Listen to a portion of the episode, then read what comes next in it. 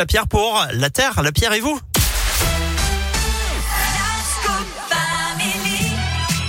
Et aujourd'hui, Philippe Lapierre, eh ben, direction l'école avec un goûter zéro déchet.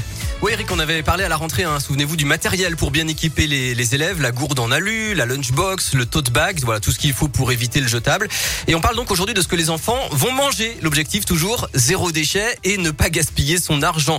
Alors premier piège, hein, la compote en gourde qui ne se recycle pas et qui finit souvent sur le trottoir.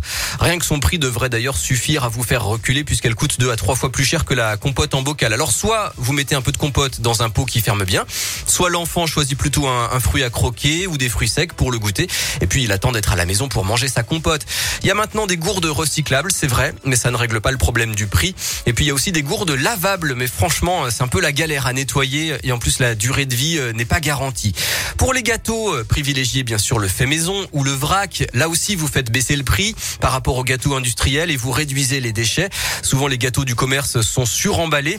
Sachez que l'emballage et le marketing représentent 40% du prix de ce que vous achetez. Et puis on pourrait continuer avec des exemples à l'infini. Le, le, bon sandwich maison euh, au lieu du triangle emballé dans du plastique euh, qui a voyagé en camion. Les bâtons de légumes frais, carottes, concombres. Voilà, pour des raisons de santé, de prix et de déchets, évitez autant que possible les paquets de chips, les tubes de tuiles apéro, les sachets de nouilles chinoises aussi qui ont été à la mode un moment dans les cours de récré. En règle générale, tout ce qui est transformé, trop sucré, trop salé.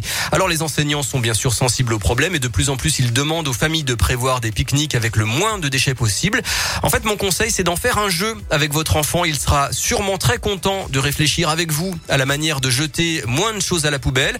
Il va gagner en autonomie et il sera fier de le montrer et de l'expliquer à sa classe. Voilà, maintenant c'est à vous de jouer. Merci beaucoup Philippe. La Terre, la Pierre et vous, vous le savez, c'est à retrouver sur notre site radioscope.com. On poursuit en musique avec Avamax et puis voici Sia et Amir.